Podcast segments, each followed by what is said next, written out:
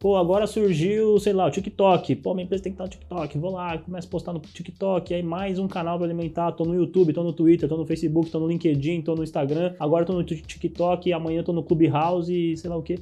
Cara, calma, você não precisa necessariamente estar em todas. É legal você colocar o pezinho na água para sentir? É legal, você pode fazer isso para ver como é que é. E aí sim, você, depois que você analisou e viu, viu se faz sentido ou não, viu se você vai dar conta ou não, aí você toma a decisão e vai para cima. Se não, você virar a vaca louca, né? Igual um doido ali querendo estar em todo lugar, possivelmente vai acontecer de ter alguma rede social onde você vai ou começar aos poucos diminuir a frequência ou vai abandonar. Então, tome cuidado na hora de decidir se você vai entrar numa rede social nova ou não não é porque ela entrou e não é porque ela é febre do dia para noite que você do dia para noite precisa entrar nela também. Né? Veja se o seu público está lá também, vê se faz sentido para sua marca e vê se você vai ter condições de ter mais um canal para poder publicar, para poder postar.